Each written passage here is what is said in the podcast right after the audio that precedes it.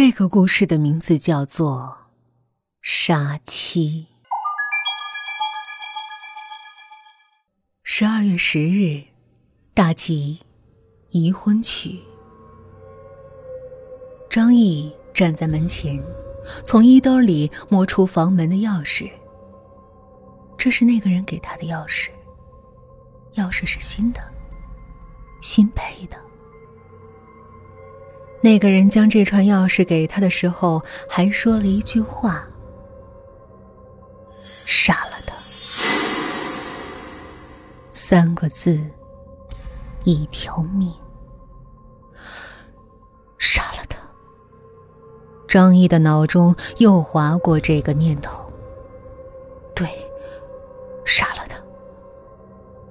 猛吸了一口气，将钥匙缓缓的。插进了钥匙孔里，转动了几下后，门开了，没有任何动静。屋子里一片漆黑。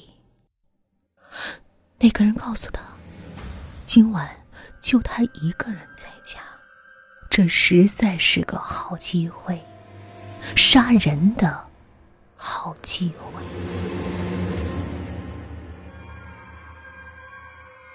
现在，他走进客厅，脚步很轻。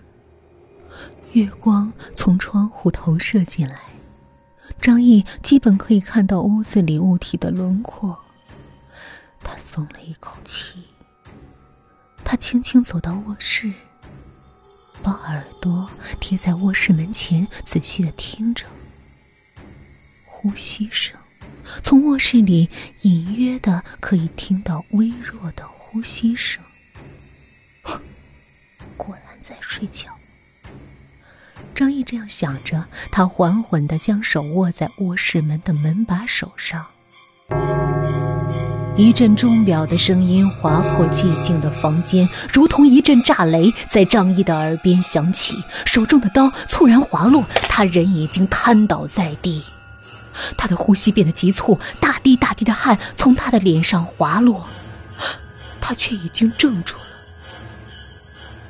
房间里又恢复了平静，静的只能听到他急促的喘息声。他从地上坐了起来，卧室的门被悄悄打开了，不能再犹豫了。若不是那个女人睡得沉，刚才那些声响，自己的全盘计划就要泡汤了，而且自己也会锒铛入狱，这辈子就完了。他这样想着，人已经走到床前，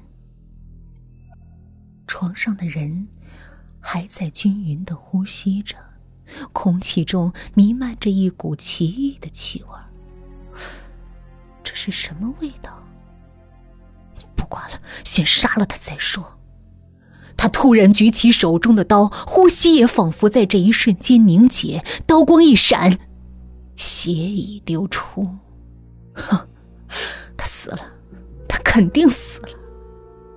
张毅喘着气，大笑着。他用指尖轻轻的掀开被子，猛地把那女人的尸体扒了过来。他的笑容突然顿住了。床上确实躺着一个女人，却不是那个女人，竟然是他自己的妻子，是张颖。怎么会？张姨呆住了，他杀了他自己的妻子。到底是怎么回事？他已经完全混乱，呆坐在了地板上。三天后，一间酒吧里，萧然和阿音举杯相碰，烛光映着两人的脸，两人的脸上露出了幸福的笑容。就在十天前，萧然找到了自己的好哥们张毅，要他去杀掉自己的妻子，因为他实在受不了妻子的唠叨谩骂。起初，张毅是不答应的。萧然拿出了一张十万元的银行卡，放在他面前。他动摇了，而与此同时，萧然的妻子阿英找到张毅的妻子张莹，说自己要和萧然出门旅游几天，将自己的房门钥匙交到了张莹手上，要他替自己照看一下。他知道张莹一定会答应的，因为她的虚荣心很强。这次她能住进这么豪华的别墅，一定会和她的闺蜜们大显特显一番。但这些都不是最主要的，最主要的是。张莹正在和张毅闹离婚，两个人已经很久没联系了。这真是个绝妙的机会。小然喝了一口酒，笑着说道：“好了，一切都结束了，终于不用担心被那对夫妻敲诈了。现在他们一个死了，一个正在监狱里等待死刑的宣判。这真是个绝美的计划，太完美了。”哼那你应该感谢谁呢？阿姨妩媚的笑着。当然是你，我的小美人。床已经铺好，床上的帘子已经拉好，宽敞的房间里传来两个人的笑声和喘息声。只是谁也没有注意到，那扇窗户上突然出现了一张脸，女人的脸，正悠悠地看着他们。笑。